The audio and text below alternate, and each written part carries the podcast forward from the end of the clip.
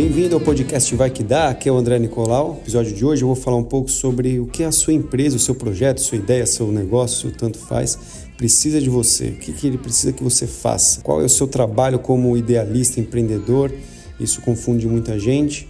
E aí eu vou dizer sobre as minhas experiências com empresas que deram errado, como um bar que eu já fiz que deu errado, uma agência que deu errado também, e contrapartida, o que eu faço hoje com as empresas que dão certo, que é a minha escola de música, a minha agência de marketing, e minha carreira como diretor de eventos, e o que, que esses negócios precisam que a gente faça nas diferentes fases deles, e espero que você curta. Vamos lá, vai que dá!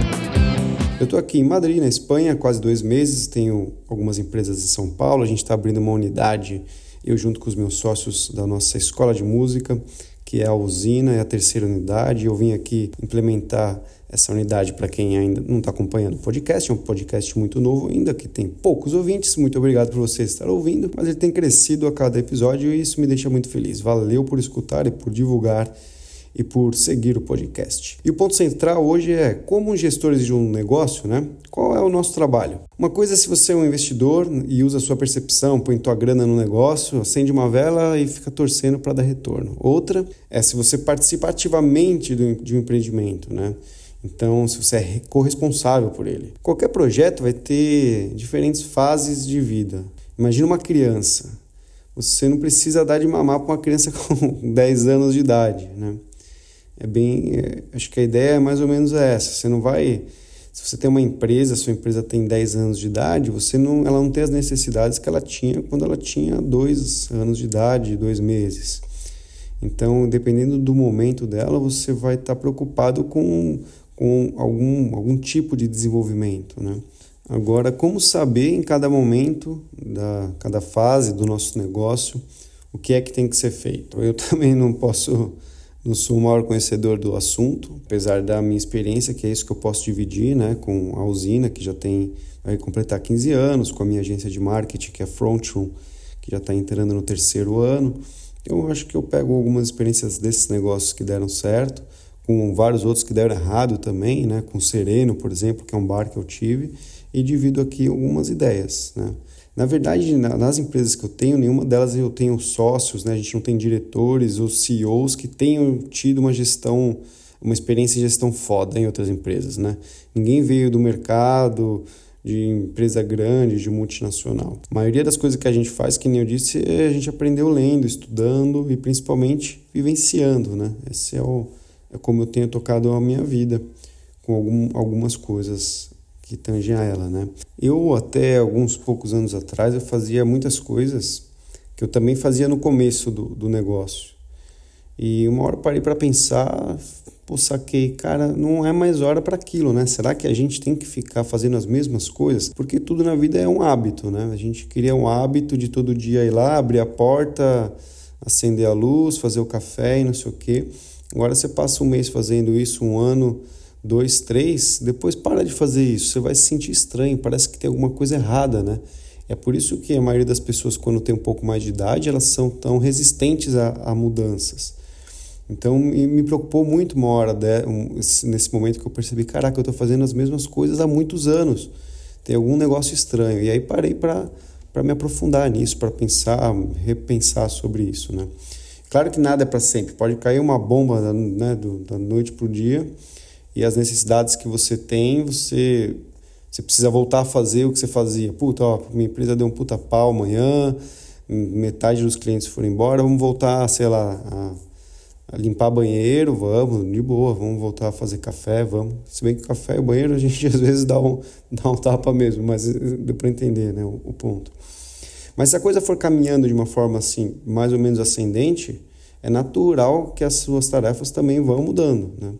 Esse ano eu ouvi de vários clientes coisas assim, né? Pô, André, nunca mais te vi aqui, eu vejo mais sei lá quem que mora na China do que te vejo na tua própria empresa, né? Então, era uma brincadeira, claro que a galera é muito querida, é bom sim, ouvir isso também. Pô, os caras estão notando que eu não estou tão presente fisicamente.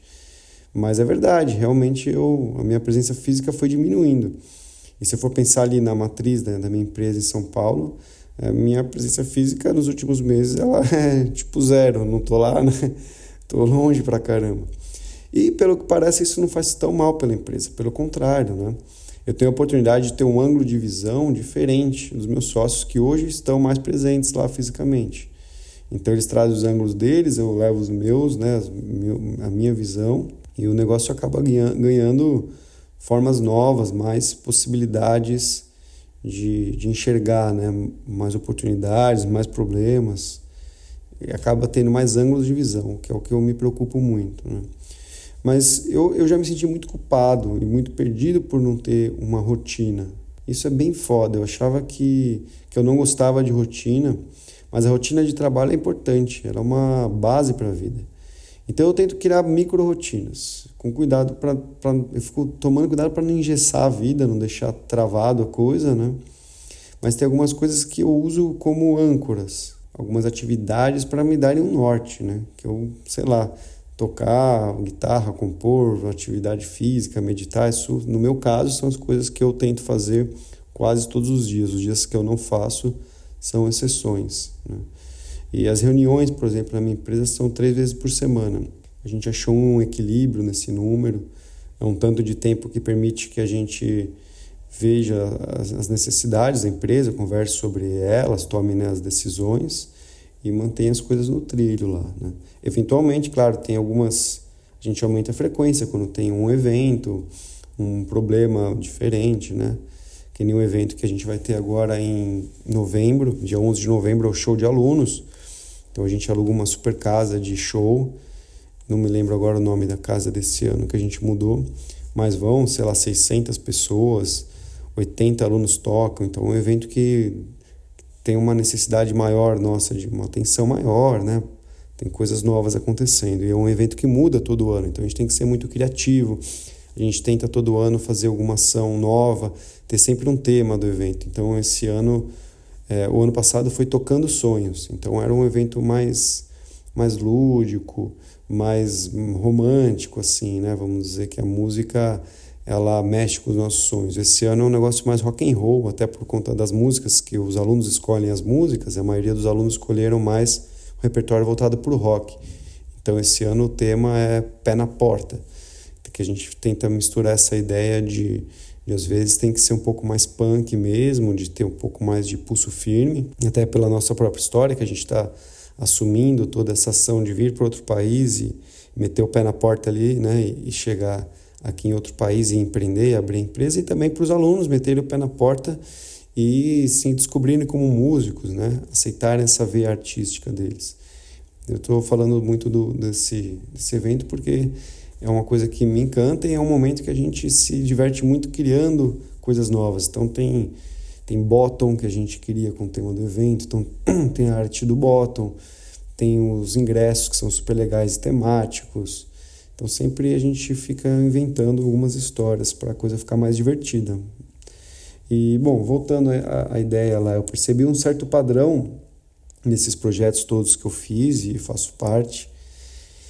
E vou tentar falar um pouco sobre eles, né? No começo a gente faz muito operacional, atende cliente, atende telefone, né? Atende cliente, atende pepino, contador, não sei o que, executa atividade principal. Então, se a pessoa tem um salão de beleza, ela às vezes vai acabar fazendo cabelo lá, né, fazendo unha, fazendo operacional mesmo também, né?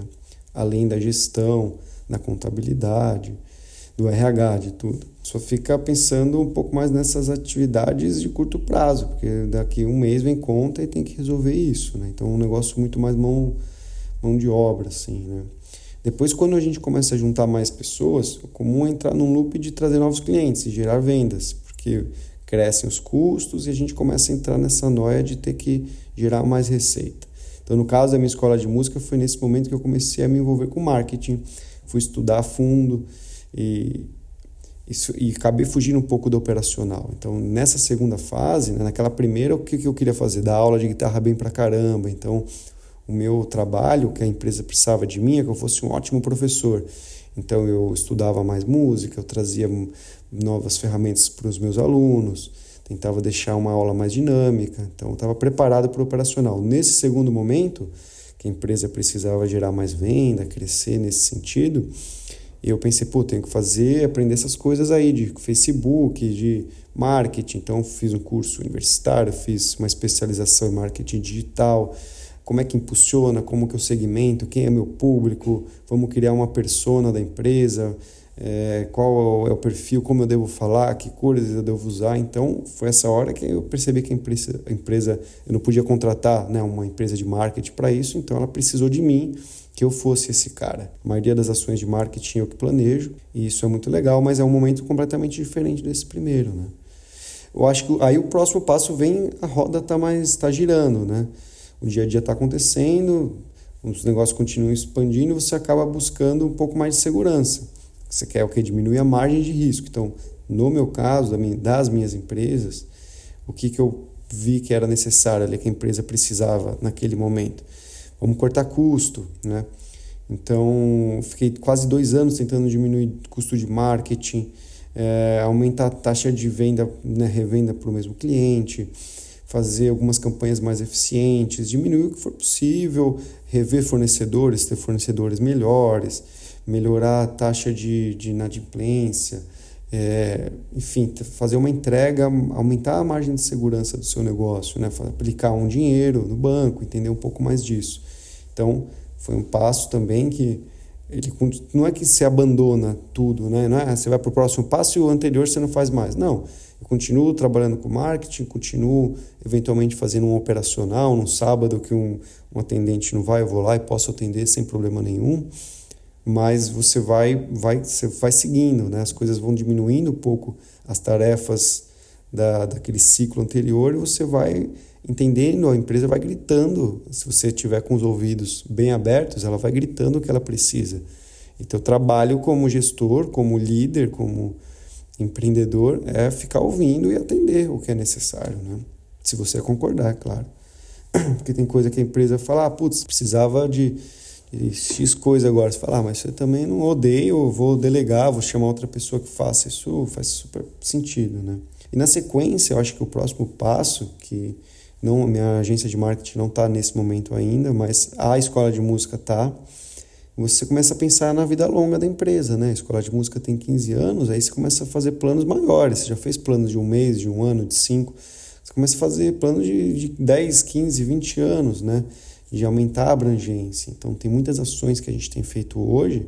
Vou até falar aqui um off total, não sei quem está ouvindo isso, mas a gente está pensando no nome da empresa, algum detalhe para que ela também tenha uma possibilidade de abrangência maior no futuro, né?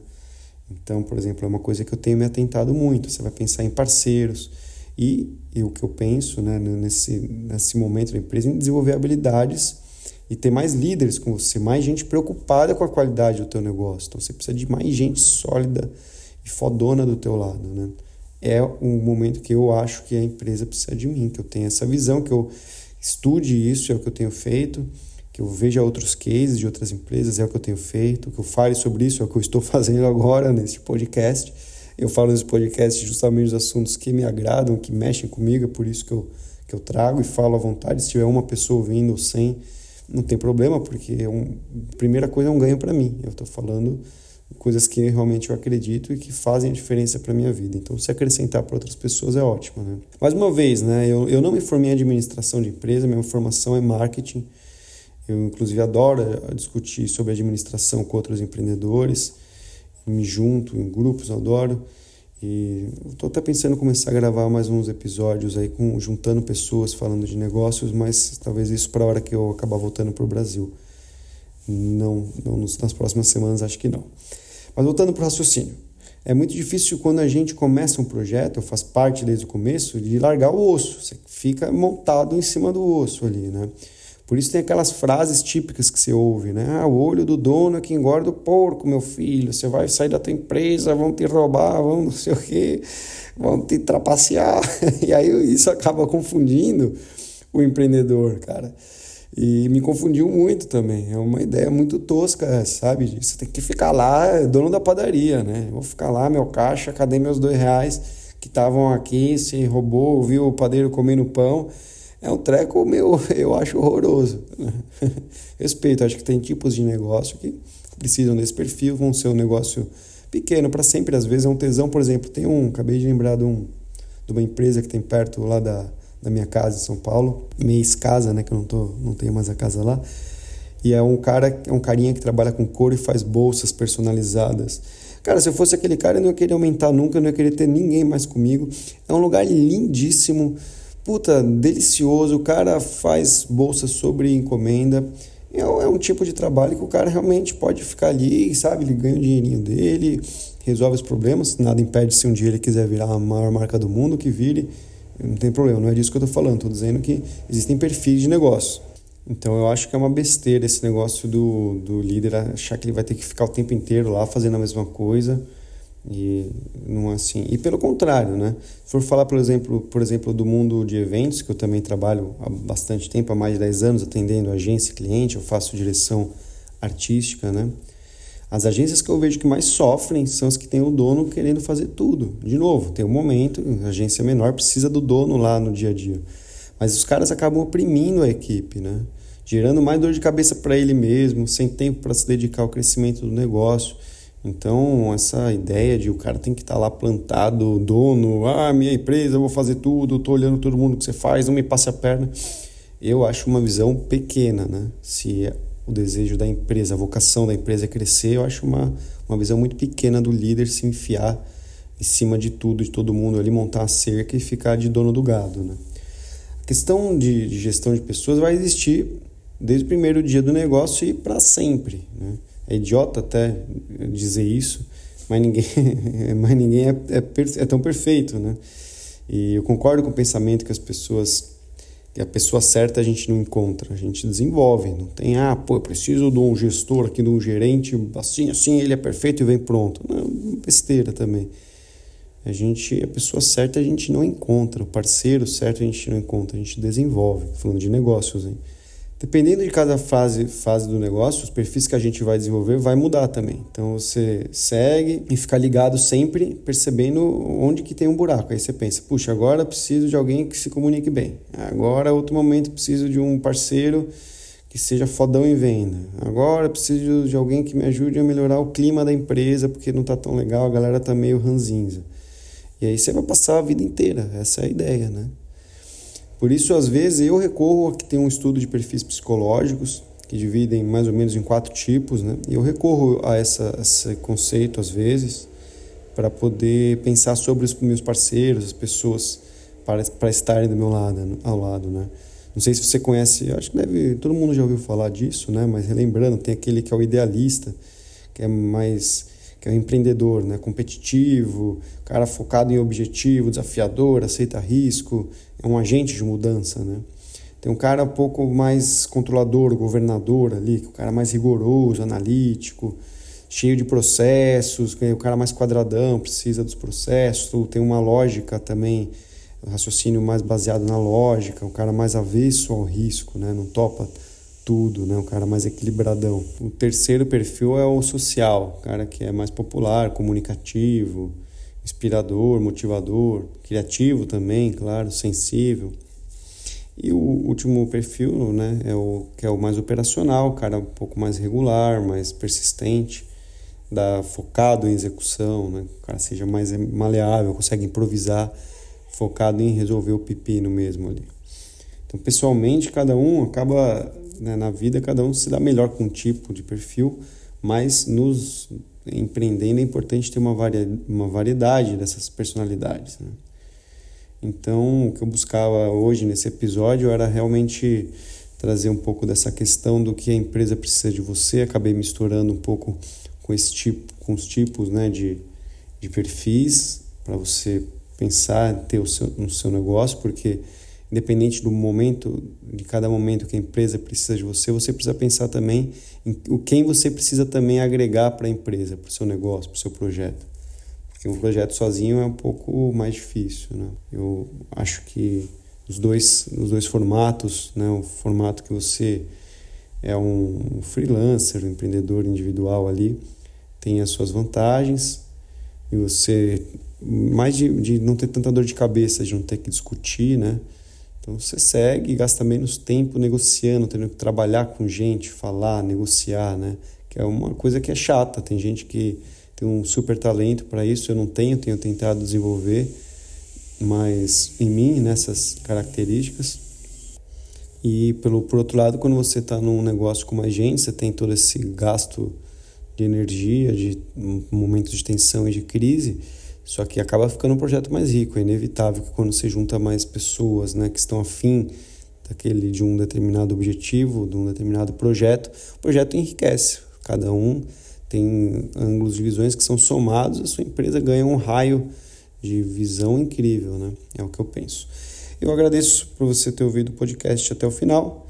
É, se você puder ir lá no iTunes ou e, e avaliar o podcast, deixar algum comentário, eu agradeço mais ainda. Muito obrigado, valeu, até semana que vem.